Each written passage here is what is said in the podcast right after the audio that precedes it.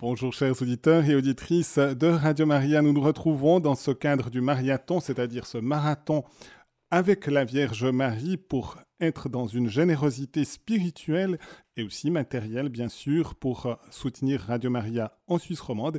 Et en ce moment, nous avons la joie d'accueillir le frère Rémi Michel Marin Lamelet. Bonjour. Voilà, qui est dominicain, qui nous entretiendra de ce thème en lien avec le temps pascal, joyeuse Pâques, mais devons-nous vraiment être joyeux puisque le thème de ce marathon, c'est joyeux chercheurs de Dieu. Et les dominicains sont toujours en principe des chercheurs. Oui, joyeux peut-être pas toujours, mais chercheurs, oui. Eh bien frère, je vous, propose de commencer tout d'abord par nous dire un petit peu qui vous êtes en, quelques mots. D'accord. merci pour euh, votre accueil, je suis très heureux d'être ici. Donc vous avez bien prononcé mon nom, merci. Rémi Michel Marin-Lamelé. Donc je suis euh, frère dominicain, frère étudiant euh, en master de théologie à Fribourg. Donc je suis du couvent Saint-Hyacinthe de Fribourg. Qui vient d'accueillir un nouveau prieur. Exactement, le frère Guy Tardivi, que j'ai connu quand il était prieur de Jérusalem. Mais moi je suis originaire du, sud de la France, d'un petit village. Et euh, je suis donc je fais partie de la province de France, des Dominicains. Et on nous envoie faire le master à Fribourg parce que l'université euh, où nos frères enseignent est réputée. Il y a une bonne formation euh, avec saint Thomas d'Aquin notamment, que vous connaissez sûrement. Et donc euh, voilà. je, suis... je suis très thomiste. ah ben, vous, me direz comment ça. ce qu'il faut savoir alors. non, voilà, mais j'ai ma sœur qui vit depuis 6 ans à Neuchâtel, donc je connais un petit peu la Suisse. Alors, en plus, je suis Neuchâtelois. Ah ouais ah bah. ah C'est parfait. voilà, le creux du vent. Voilà, euh, c'est une belle région. Une très belle région. Voilà, et donc euh, ben, par rapport au thème que vous proposiez, le thème de la joie, c'est un thème qui me, qui me travaillait beaucoup, donc c'était l'occasion de préparer un peu quelque chose et de discuter avec vous de, de ce sujet assez grave, je trouve, de la joie. Mhm. Euh, je vous laisse commencer. On commence, ah, C'est parti, c'est parti. Donc, euh, je cherchais un point d'accroche, euh, d'introduction pour vous parler de ce thème de la joie. Est-ce qu'un est chrétien doit être joyeux au lendemain de la Pâque? Et j'ai reçu il y a quelques jours des nouvelles des Petites Sœurs de l'Agneau. Je ne sais pas si vous les connaissez. C'est une, une, communauté rattachée à l'ordre des Dominicains que j'ai connue en France. Et elles éditent chaque, oui, chaque, je sais pas, chaque trimestre peut-être, un petit fascicule qui s'appelle Étincelle d'évangile, où elles racontent quelques-unes de leurs péripéties au gré des rencontres qu'elles font avec les gens, parce que c'est des, petites sœurs mendiantes. C'est toujours émouvant, j'ai envie de pleurer euh, quand je les lis, mais je ne vais pas citer ici une de leurs anecdotes, mais simplement la fin de leurs lettres, puisqu'elles finissent toujours avec une citation de la première lettre de Jean, Tout ceci, nous vous l'écrivons pour que notre joie soit complète, ou euh, notre joie soit parfaite ou remplie. Je trouvais que c'était une belle porte d'entrée pour ce petit temps d'échange que nous avons aujourd'hui. La joie complète du chrétien. Cette expression m'a toujours laissé les bras un peu ballants, hein, je dois vous l'avouer. Qu'est-ce qu'une joie complète? Ici, le, grec dit pépléroméné, qu'on retrouve identique dans la bouche du Christ ou dans la bouche de Jean-Baptiste. On traduit pour que votre joie soit parfaite ou bien complète ou accomplie. Et littéralement, on pourrait dire remplie, une joie remplie. On retrouve le même mot d'ailleurs chez Saint Paul, dans les Actes des Apôtres, qu'on lit beaucoup en ce moment hein, à la messe. Euh, je cite, mais c'est un tout autre contexte, Nous vous avions formellement interdit d'enseigner au nom de celui-là, et voilà que vous remplissez Jérusalem de votre enseignement. Donc vraiment le terme remplir, je trouve c'est le plus proche euh, de ce mot. Jérusalem est remplie de la bonne nouvelle, et notre joie doit être ainsi remplie. Il semble bien y avoir donc une joie spécifiquement chrétienne, et c'est ce que je veux euh, aborder avec vous, quand nous disons joyeuse Pâques ou euh, joyeux Noël. Qu'est-ce que ça veut dire en fait? C'est la question que, que je me pose et je pense que ça ne va pas de soi. C'est l'itinéraire que je vous propose aujourd'hui si vous l'acceptez. Je trouve que la joie, comme vous le disiez au début, est une question grave. Ouvrez la télé ou changez de canal radio, allez dire aux Ukrainiens qu'ils doivent être joyeux, ou aux Turcs entourés de décombres, Dites qu'il faut être joyeux à cet ami que vous connaissez et qui peine à sortir d'une grave maladie, par exemple. Ou dites-le encore à notre Église en proie à tant de crises. Est-ce le moment de faire la fête? Est-ce le moment d'avoir vraiment une joie complète? Au ciel, passe encore, mais ici, je ne sais pas. C'est euh, c'est la question que je me pose ce matin et que je vous pose à vous tous, euh, auditeurs. Je vous propose trois temps, et donc on aura peut-être quelques temps d'échange à la fin de chacun de ces temps. D'abord, je veux vous montrer que la joie dans la Bible, ça ne va pas de soi. Il y a bien différents types de joie, et il faut bien les différencier, car sinon on peut devenir euh, cruel.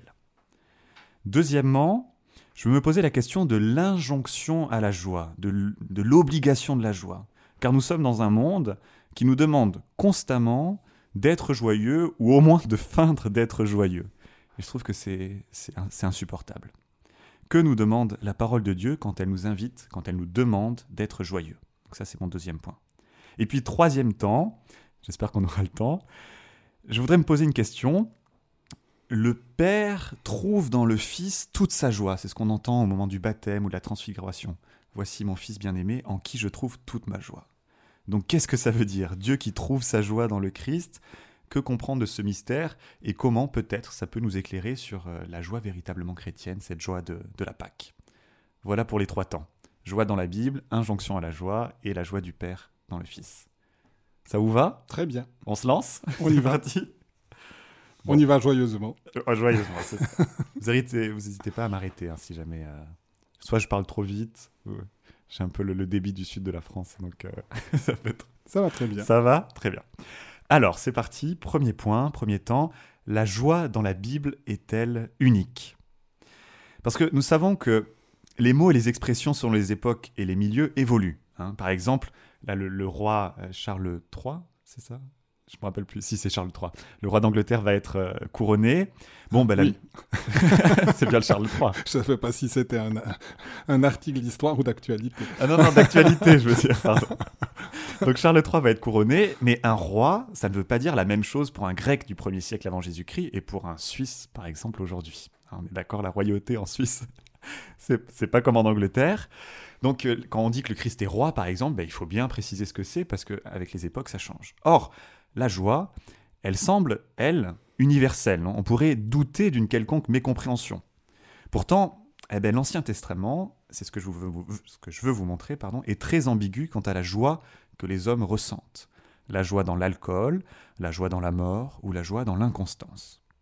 Alors, il y a bien sûr la joie de se voir sauvé par Dieu, de le savoir à nos côtés. On se réjouit, on danse, on chante.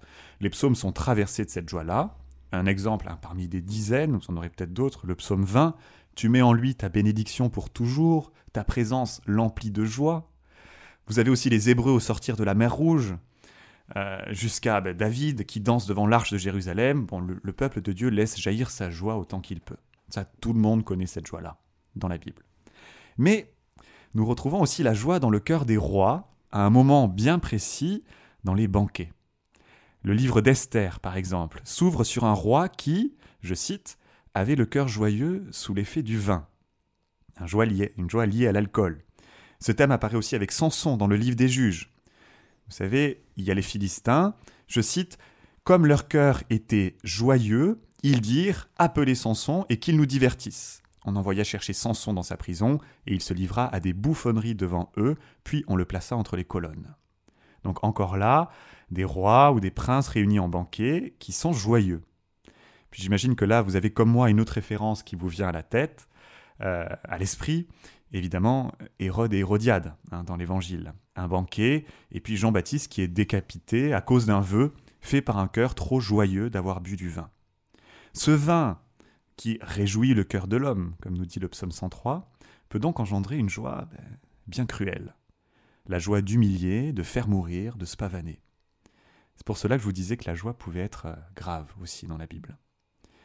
Qu'en est-il si nous nous abstenons de vin hein? Si les psaumes nous disent qu'on trouve notre joie en présence du Seigneur, ce que je vous disais tout à l'heure, pourquoi Job dit, je le cite, N'est-ce pas peu de choses que la durée de mes jours? Retire-toi de moi pour que j'éprouve un peu de joie, avant que je m'en aille sans retour au pays des ténèbres et de l'ombre de mort, pays où le crépuscule est obscurité, ombre de mort et désordre, où la clarté même est obscure. Là c'est très fort. Hein Job dit à Dieu, Retire-toi de moi pour que j'éprouve un peu de joie. Dans son malheur, Job ressent la présence de Dieu comme une torture de plus. Il lui faudrait s'éloigner de Dieu pour ressentir un peu de joie. Je, je notre monde qui s'éloigne de Dieu parce qu'il est persuadé qu'il va trouver auprès de Dieu plus de malheur et de douleur hein, que de joie. Je crois que c'est la voie aussi de ceux qui pensent au suicide. Le fait d'abréger leur souffrance par la mort semble, être la, seule issue pour trouver encore peut-être un peu de joie. Donc on voit là qu'on ne peut pas vraiment rire lorsqu'on parle de joie, que ce soit la joie de ces rois au banquet ou cette joie bah, de Job qui voudrait que Dieu s'écarte. Et je voudrais faire encore un pas de plus pour vraiment écarter toutes les joies que nous devons laisser derrière nous. On a parlé de la joie de l'ivresse, celle qui nous fait désirer la mort, mais il y a aussi la joie éphémère. Un exemple m'a particulièrement frappé en lisant l'évangile de Luc au chapitre 23. Donc euh, Jésus a déjà été trahi par Judas, il est livré, et on le présente à Hérode, au roi. On retrouve Hérode. À la vue de Jésus, je cite, hein, pardon, l'évangile. À la vue de Jésus, Hérode éprouva une joie extrême. En effet, depuis longtemps, il désirait le voir à cause de ce qu'il entendait dire de lui, et il espérait lui voir faire un miracle. Il lui posa bon nombre de questions, mais Jésus ne lui répondit rien. Les grands prêtres et les scribes étaient là, et ils l'accusaient avec véhémence. Hérode ainsi que ses soldats le traita avec mépris et se moqua de lui. Il le revêtit d'un manteau de couleur éclatante et le renvoya à Pilate. J'avais jamais remarqué que Hérode éprouvait une joie extrême à la vue de Jésus. Nous retrouvons ici peut-être un peu de la joie éphémère de l'entrée de Jésus à Jérusalem, acclamé par des rameaux avant que la foule demande sa mort, on connaît ça. Mais l'évangile ici nous dit bien qu'Hérode éprouve une joie extrême. Hein. Il ne s'agit pas d'une petite joie. Et en plus, elle est le fruit de son désir de le voir et de ce qu'il espérait voir ses miracles. Et c'est là, c'est là des bonnes choses, non? On aimerait que, tout le monde ait ce désir-là, de, de voir le Christ et de voir ses miracles. Mais le silence du Christ le détourne en un rien de temps. C'est assez brutal ici chez Luc. Il le traite avec mépris et se moque de lui. Donc la joie extrême fait place à une haine tout aussi extrême lorsque Hérode n'a pas pu obtenir ce qu'il voulait du Christ. Donc voilà un peu pour ce premier temps que je vais vous proposer, vous montrer que la joie un peu béni oui oui qu'on imagine toujours euh, dans, l'évangile ou dans la Bible, euh, au sortir de la mer morte, dans les psaumes, en fait la Bible nous parle aussi d'autres joies qui sont, qui sont bien plus graves et qui nous mettent face à, à ce paradoxe d'une joie qu'on cherche et d'une joie qui est soit éphémère, fruit de l'ivresse ou désir de mort. Est-ce qu'elle nous parle aussi des joies qui sont bonnes d'une certaine manière?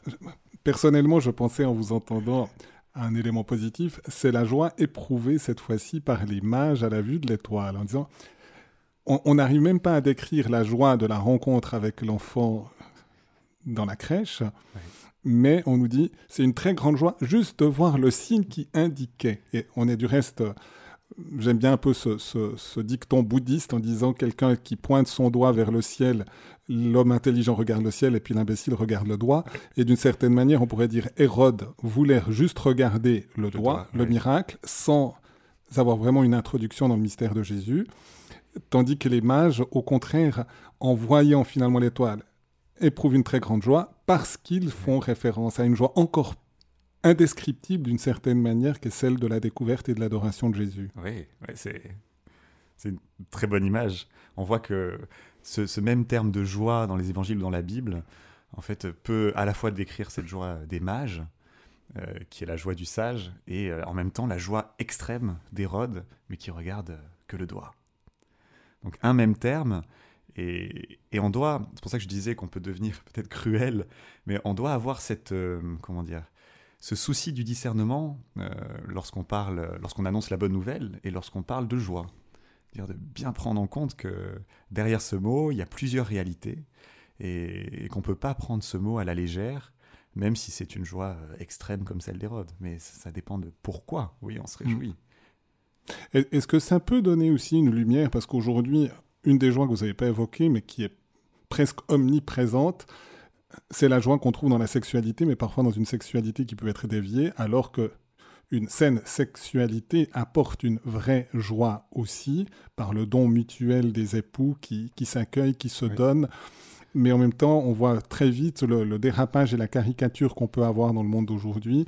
De nouveau, avoir l'objet de son plaisir et non pas finalement de nouveau un, véritable acte d'amour qui se donne et qui mmh. est couronné finalement aussi d'une plénitude. Je, crois qu'aujourd'hui, c'est parce que la... Peut-être, hein, mes, mes, réflexions, la joie qu'on trouve dans la sexualité aujourd'hui est en fait une joie qu'on trouve dans la jouissance. Deux mots qui sont très proches, joie et jouissance.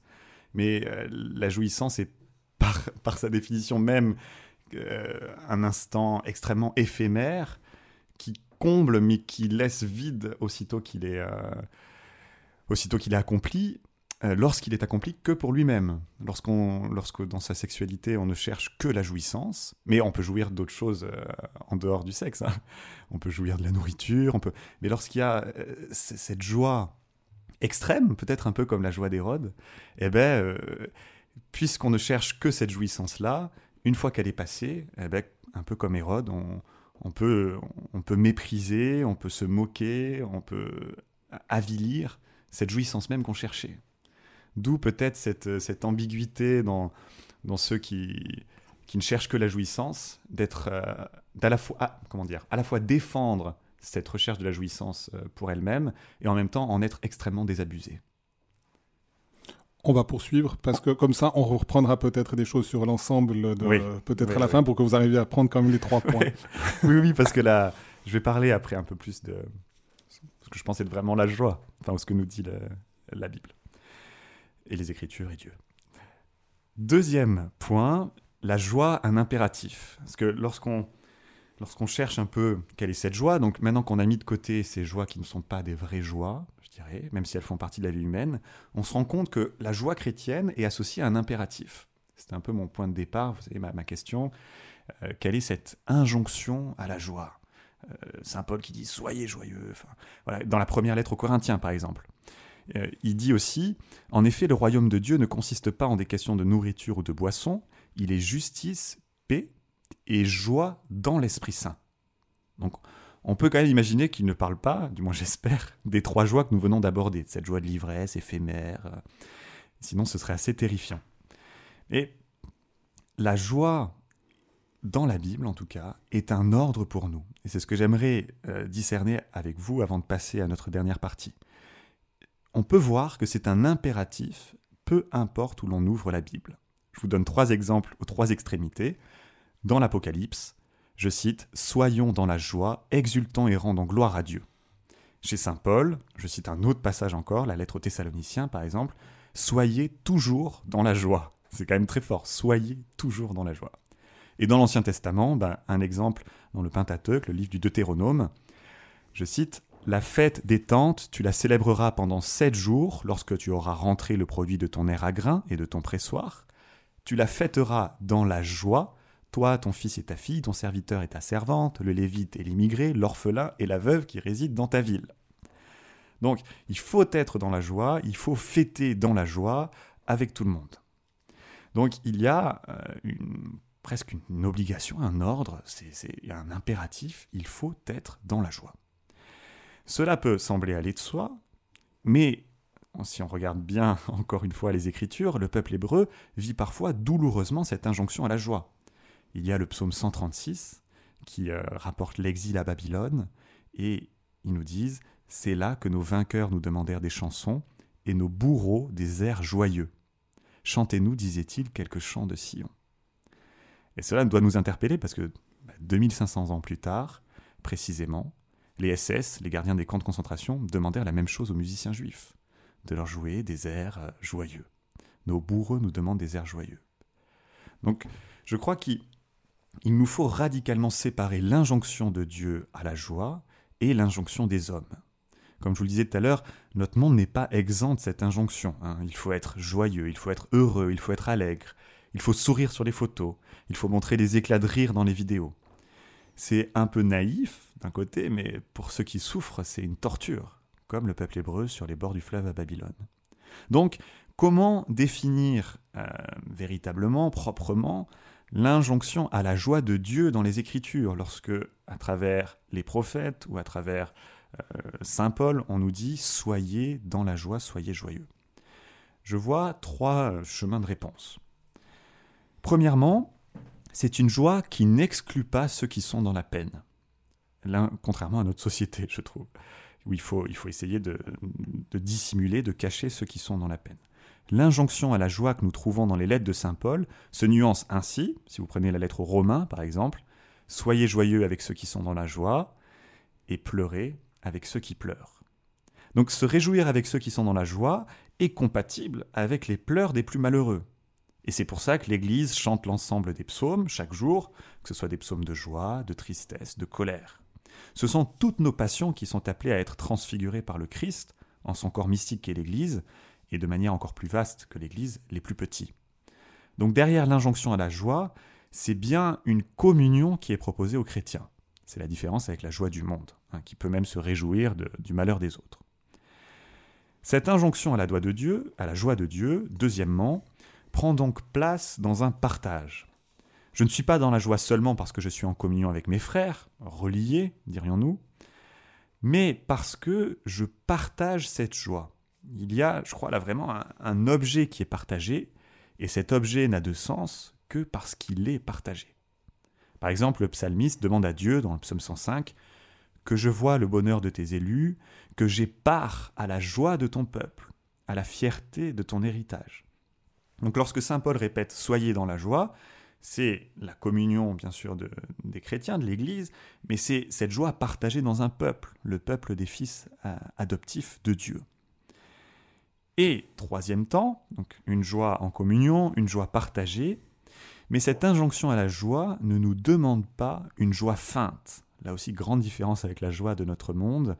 Nous n'avons pas à mentir. Nous n'avons pas à faire semblant d'être joyeux. Et ça, je crois que peut-être qu'en tant que chrétien, on, doit parfois l'entendre. Parce que peut-être qu'il peut y avoir dans nos églises cette injonction à, toujours montrer qu'on est joyeux parce qu'on est sauvé par Dieu, parce que le Christ, parce que, etc. Mais cette joie chrétienne inclut la tristesse des autres, certes, mais elle transforme aussi nos propres épreuves. C'est la promesse du Christ, en Jean 16, Amen, Amen, je vous le dis, vous allez pleurer et vous lamenter, tandis que le monde se réjouira. Vous serez dans la peine, mais votre peine se changera en joie. Oui, c'est bien la peine qui se transforme en joie, pas autre chose. Et seul le regard de la foi, ici, nous permet de la transfigurer en dépit des apparences. Donc lorsque Dieu nous enjoint, pardon, à la joie, il ne nous livre pas à nous-mêmes. Il nous promet aussi de transformer les épreuves que nous traversons et qui pourraient nous causer une profonde tristesse. On voit un, accomplissement déjà de cette promesse dans les actes des apôtres. Je cite euh, en chapitre 5, Quant à eux, donc les apôtres, quittant le Conseil suprême, ils repartaient tout joyeux d'avoir été jugé digne de subir des humiliations pour le nom de Jésus. On pourrait les prendre pour, euh, des fous ou les taxer de masochisme. Mais parce qu'ils voient leur dignité de messager à travers leurs humiliations, ils s'en vont tout joyeux. Leur joie, c'est de servir Dieu même dans les épreuves. Et ces épreuves ne sont pas comme effacées c'est pas c'est pas une joie qui supprime la tristesse, c'est une joie qui transforme la tristesse. Donc il faut donc comment dire bien comprendre que l'injonction à la joie n'est possible dans le christianisme, dans notre vie de chrétien, que parce qu'il y a un renversement des valeurs. Et ça, pour, cette, pour discerner cette injonction à la joie, je crois que c'est capital. Saint Paul exprime dans la deuxième lettre aux Corinthiens On nous croit tristes et nous sommes toujours joyeux pauvres et nous faisons tant de riches, démunis de tout et nous possédons tout.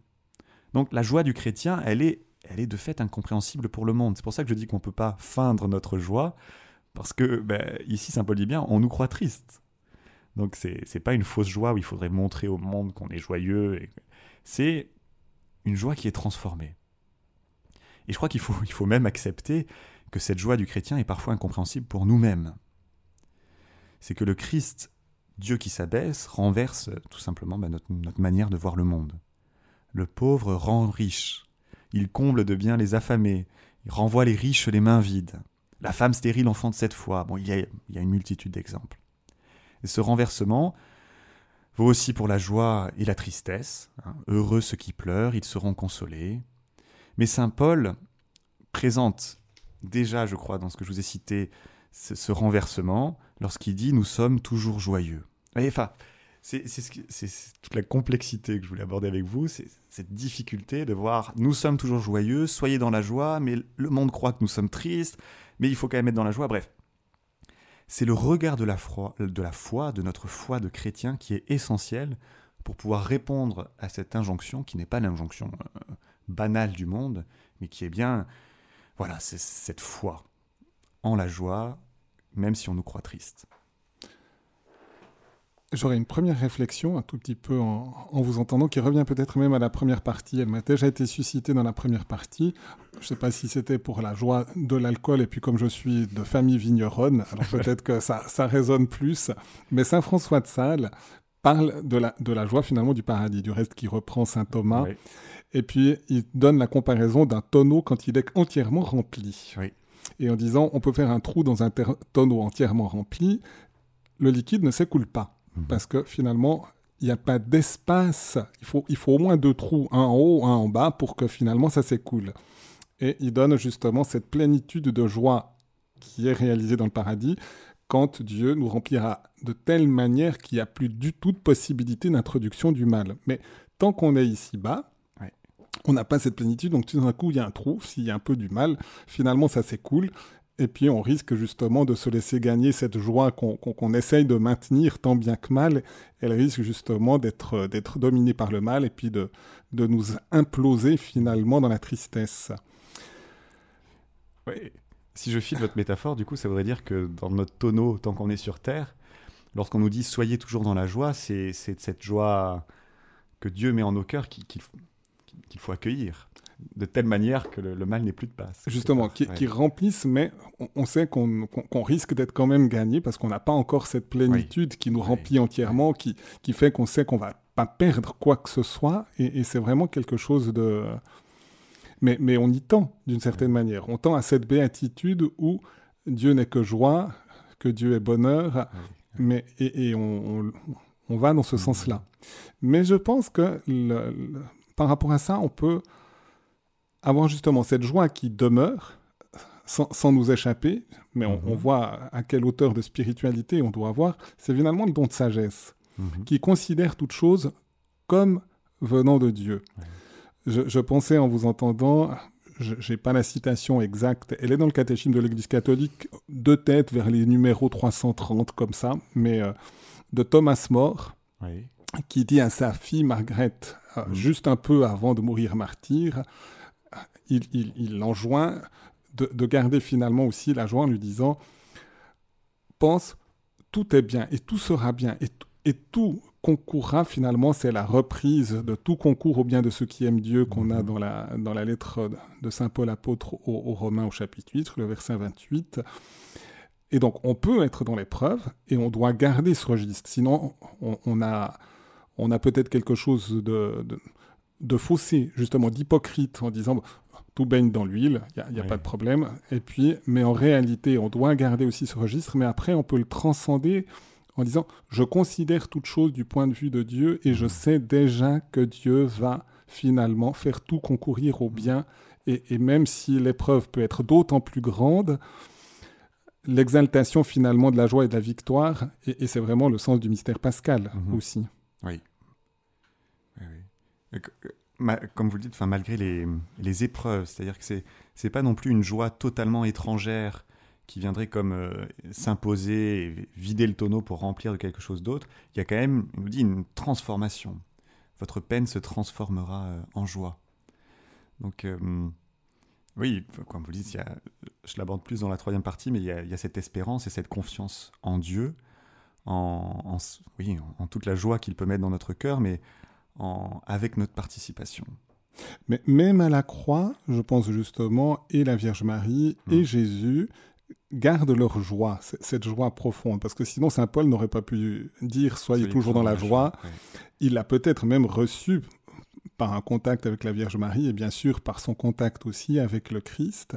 Mais de nouveau, on se rend bien compte que la joie à la croix, pour Marie comme pour Jésus, c'est pas la joie du monde. C'est pas la joie du monde. Et puis, c'est pas non plus cette joie en disant bon c'est juste un mauvais quart d'heure à passer de toute façon après il y aura, la résurrection on pourrait aussi être tenté de se dire bah voilà on, relativise mm. c'est pas grand chose alors que véritablement il y a un drame, Jésus porte vraiment le poids du péché du monde.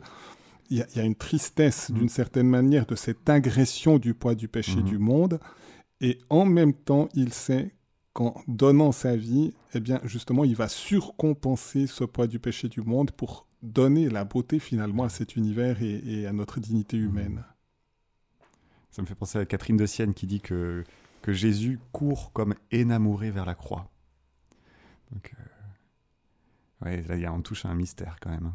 Du reste, il y a un, crucifix qui est assez, assez étonnant. C'est au, au Ranft, où il y a Saint-Nicolas de Flux.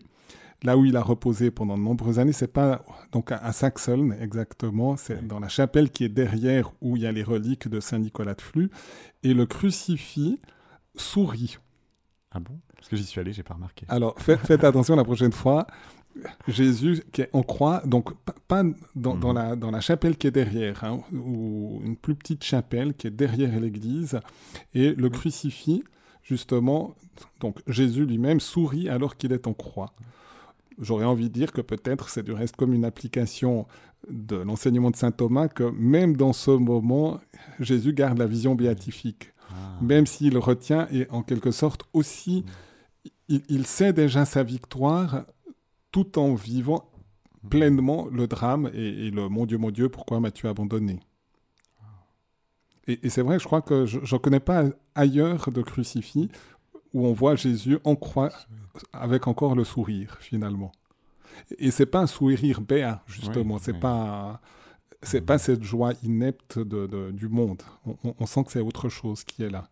Une, joie vraiment de se dire je suis en train d'accomplir tout ce que mon père m'a demandé pour le salut du monde, pour le bien du monde. On poursuit? On poursuit. On, explore des, des chemins que j'avais pas du tout imaginés. Mais vous me suscitez beaucoup de choses aussi.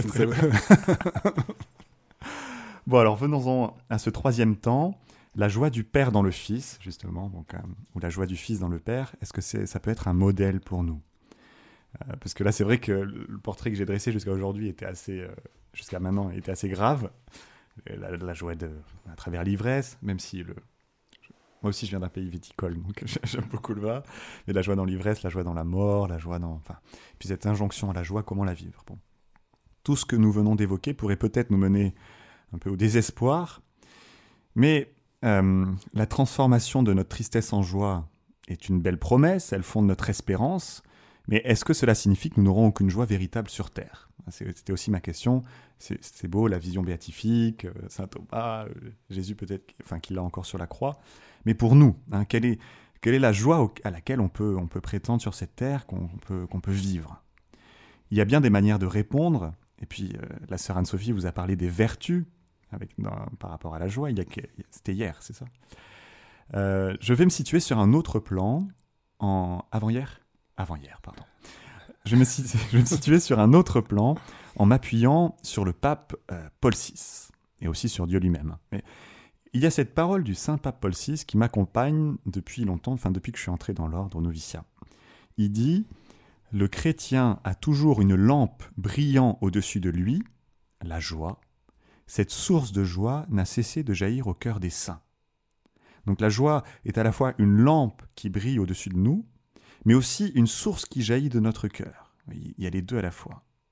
Donc j'aimerais euh, explorer cette dimension de la joie, et aussi, comme je vous le disais en introduction, les paroles que nous retrouvons dans la bouche même de Dieu, dans les deux seuls moments où celui-ci parle directement dans les évangiles, hein, au baptême du Christ et lors de sa transfiguration. Celui-ci est mon Fils bien-aimé, en qui je trouve toute ma joie. Donc dans Matthieu 3 et Matthieu 17. Donc, quelque chose qui m'interpelle ici, voilà, Dieu lui-même trouve sa joie dans le Christ. Le Père trouve sa joie dans son Fils bien-aimé il y a là, je pense pour nous, chrétiens, la voie suprême pour trouver, je crois, cette vraie joie que nous cherchons de tout notre cœur. Pour aller même plus loin, et rejoindre donc la phrase de Paul VI, si le Père trouve sa joie dans le Fils, qui nous a agrégés à son corps mystique qui est l'Église, Dieu trouve quelque part sa joie en nous-mêmes, une source de joie qui n'a cessé de jaillir du cœur même des saints. Et nous voyons que le Christ, lui aussi, trouve sa joie dans le Père, il le fait par exemple sous l'impulsion du Saint-Esprit. Je cite Luc À l'heure même, Jésus exulta de joie sous l'action de l'Esprit Saint. Il dit Père Seigneur du ciel et de la terre, je proclame ta louange, ce que tu as caché aux sages et aux savants, tu l'as révélé aux tout petits. Donc à la vue de l'action du Père, le Fils exulte de joie, il se réjouit de ce que Dieu se révèle aux hommes. Donc je crois que nous touchons bien là quelque chose de la vie trinitaire à laquelle Jésus nous fait participer. La joie du chrétien, c'est donc un immense mystère, c'est une participation à la joie de la Sainte Trinité. Ah, c'est... Je ne sais pas quoi dire de plus. Mais est-ce que le Christ trouve lui aussi sa joie dans les hommes? Alors, ben, je crois bien que oui, ça va, ça va de soi, mais prenons par exemple la parabole de la brebis perdue dans l'évangile de Luc aussi. Je cite un passage, puis on l'analyse ensemble. Donc, la brebis est perdue, le bon pasteur la cherche. Quand il l'a retrouvée, il la prend sur ses épaules, tout joyeux, et de retour chez lui, il rassemble ses amis et ses voisins pour leur dire Réjouissez-vous avec moi, car j'ai trouvé ma brebis, celle qui était perdue.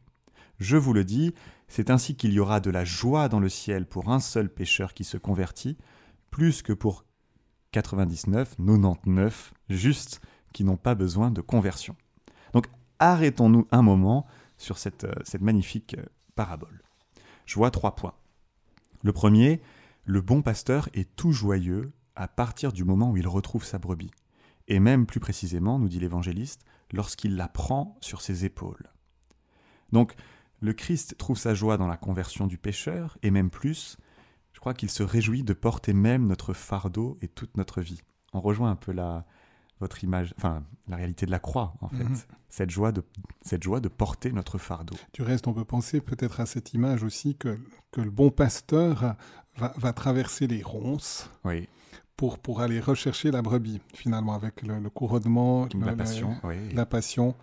Je me souviens du reste aussi dans le sud de la France, donc j'étais dans, comme jeune dans une chartreuse. Et puis, des fois, j'ai fait une petite anecdote quand, quand après j'essayais, je dis, voilà, j'ai même traversé les démons. une fois, on avait fait une, une, une balade avec le, le père maître dans, donc, euh, dans la région de Toulon. Et puis, les, les, des ronds s'appellent les démons. et puis, le, le, père maître, qui était déjà d'un certain âge, il, fonçait à travers et puis il s'est gratigné, il était blessé, etc. Et d'une certaine manière, ben, on peut dire, voilà, Jésus lui-même, il a accepté cette blessure pour traverser cette, cette, zone sombre, pour aller rechercher finalement sa brebis. Et il y trouve sa joie. J'allais, j'allais là dans, dans, le petit papier que j'ai préparé reparler de Catherine de Sienne, voilà, qui nous dit que le Christ court comme énamoré vers la croix. Donc c'est, une épreuve terrible, on l'a dit, hein, mais avec le regard de la foi, nous pouvons dire donc oui que Jésus trouve sa joie en portant notre malheur pour nous sauver. C'est faux comme on se rencontre là, c'est parfait. Bon, premier point. Deuxième point, la conséquence de cette joie, c'est de rassembler tout le monde, amis et voisins. Pas seulement les amis, hein, mais, mais aussi ceux qui sont là autour par pure causalité. Et il leur dit, Réjouissez-vous avec moi. Nous retrouvons la joie partagée, la communion dans la joie, qui ne peut se vivre seule. La joie du Christ, elle est, elle est contagieuse. Et enfin, troisième point, le, Christ fait le lien avec le ciel. C'est ainsi qu'il y aura de la joie au ciel, il dit. Euh, c'est donc tout le ciel qui se réjouit dans le Christ lorsqu'il retrouve cette brebis perdue. C'est une joie contagieuse, en fait, dans, tout l'univers. Et nous retrouvons ici notre mot de départ, une joie remplie, complète. Pas seulement en nous, pas seulement en Jérusalem, mais c'est vraiment, c'est une joie euh, immense. Donc, vous voyez là quand même, comme nous sommes loin de la joie éphémère et alcoolisée des rois d'Israël.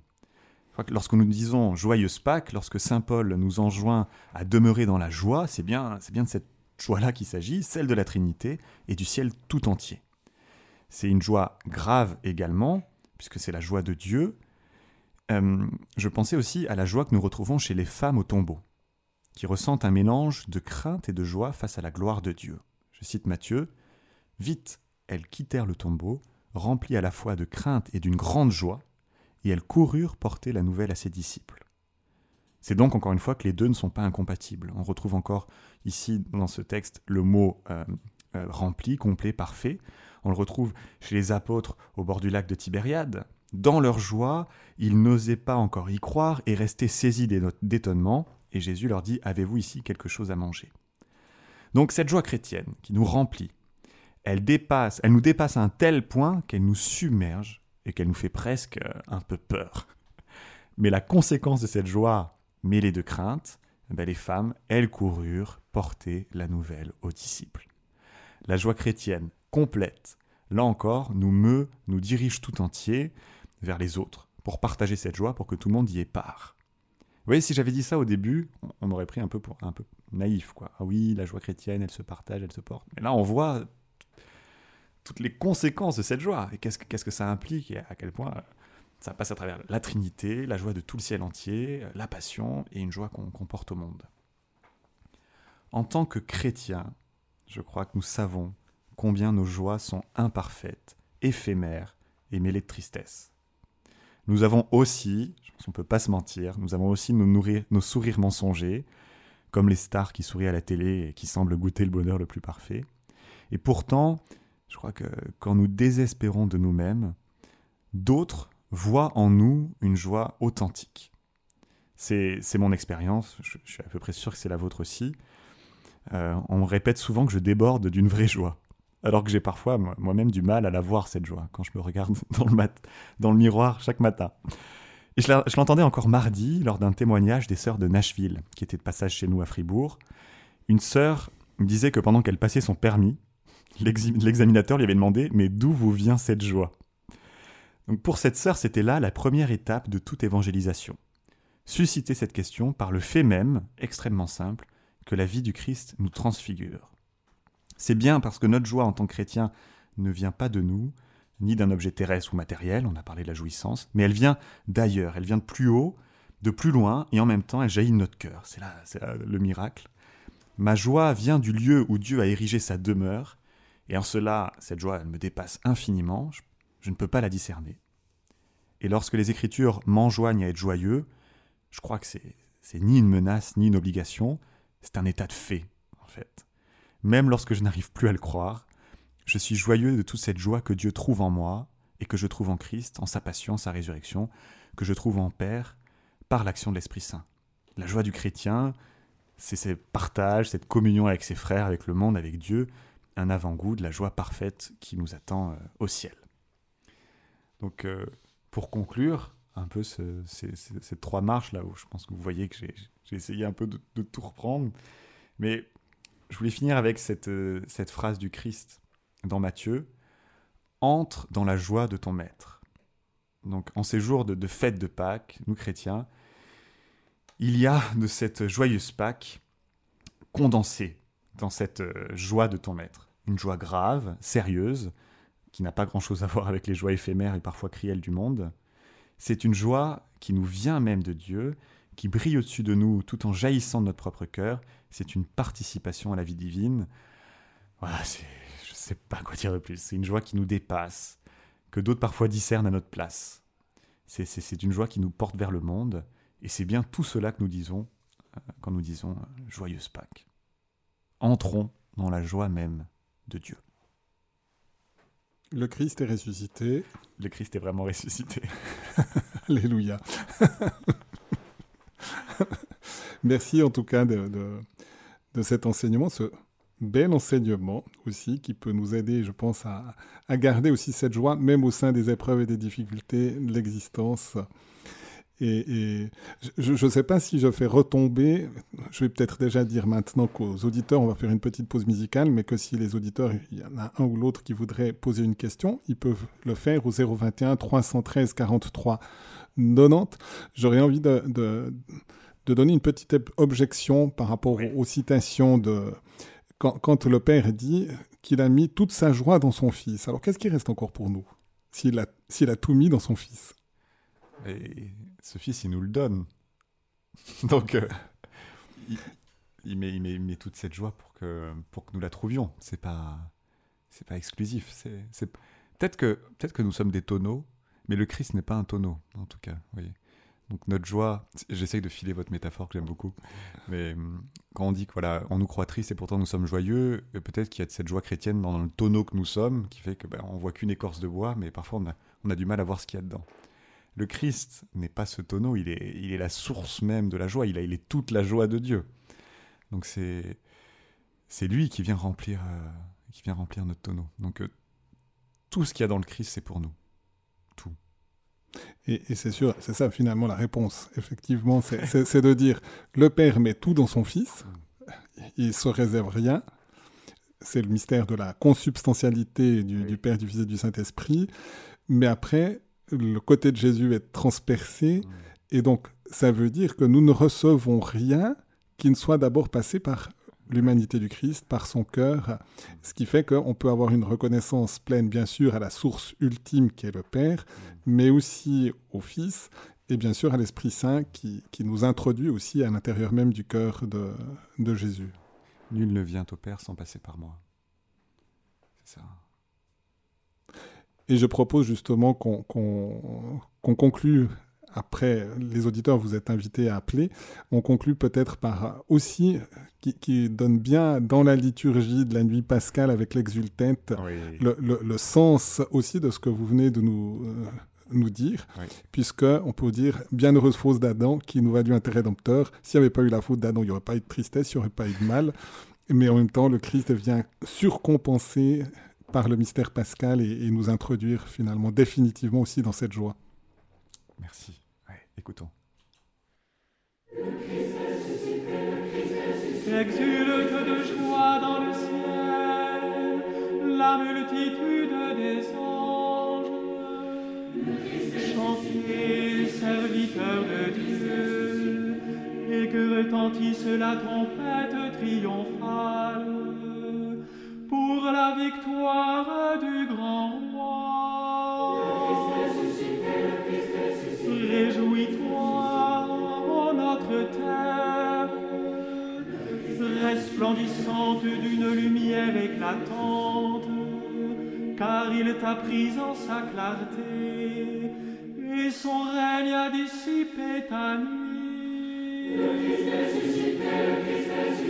Réjouis-toi, toute remplie de sa splendeur et que résonne l'acclamation du peuple des fils de Dieu. Le Christ le Christ. Unissez, frères bien-aimés, votre voix à la mienne. Le. Pour que je chante en votre nom la merveilleuse lumière.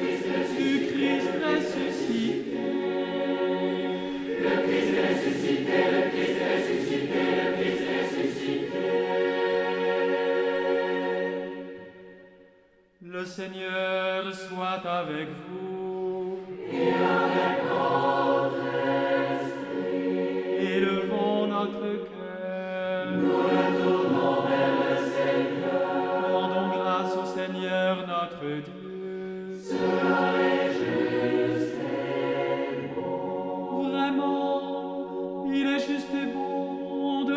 à pleine voix ta louange. Dieu invisible Père Tout-Puissant, et de chanter ton Fils bien-aimé, Jésus-Christ, notre Seigneur. C'est lui qui a payé pour nous la dette encourue par Adam, notre Père, et qui a détruit en son sang la condamnation de l'ancien péché. Car voici la fête de la Pâque, où l'agneau véritable est immolé pour nous. Voici la nuit où tu tiras de l'Égypte nos pères et les enfants d'Israël, et leur a fait passer la mer rouge à pied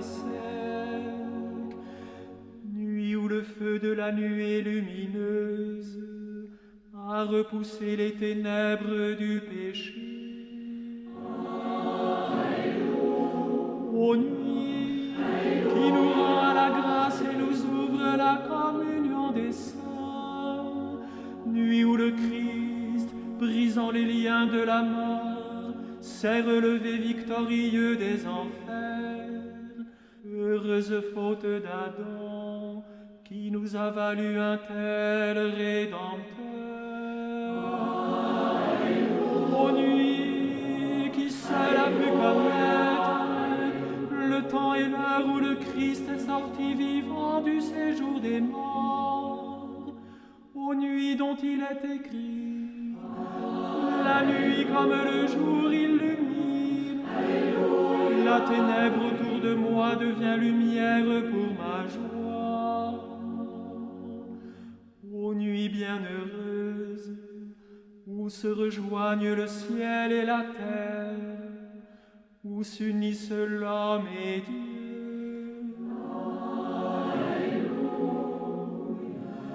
Dans la grâce de cette nuit, accueille Père très saint le sacrifice du soir de cette flamme que l'Église t'offre par nos mains. Permets que ce cierge pascal consacré à ton nom brûle sans déclin en cette nuit, et qu'il joigne sa clarté à celle des étoiles. Qu'il brûle encore quand se lèvera l'astre du matin, celui qui ne connaît pas de couchant. Le Christ ressuscité revenu des enfers, qui répand sur les hommes sa lumière et sa paix. Garde ton peuple, nous t'en prions, ô notre Père, dans la joie de ces fêtes pascales. Par Jésus-Christ,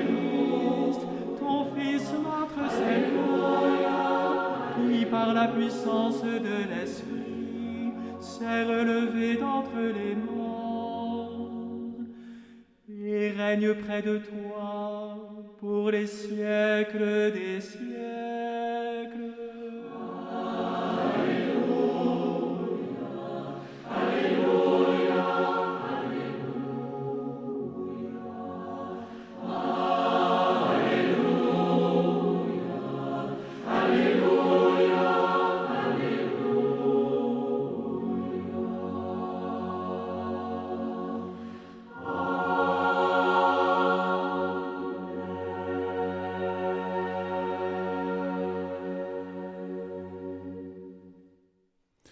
Voilà, chers auditeurs et auditrices, après ce chant de l'exultète qui est dans la tradition dominicaine puisqu'il a été composé par André Gouze, dominicain, compositeur, je tiens encore à dire un grand merci aux frères Rémi, Martin, Rémi Michel.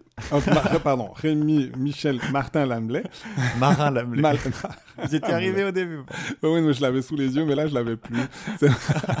C'est vrai que c'est un peu plus compliqué quand on n'a pas sous les yeux. Bah oui, Voilà. compliqué mon nom. Donc, mer- merci quand même Mais chaleureux. oui, mais merci Joyeusement. à vous pour l'invitation.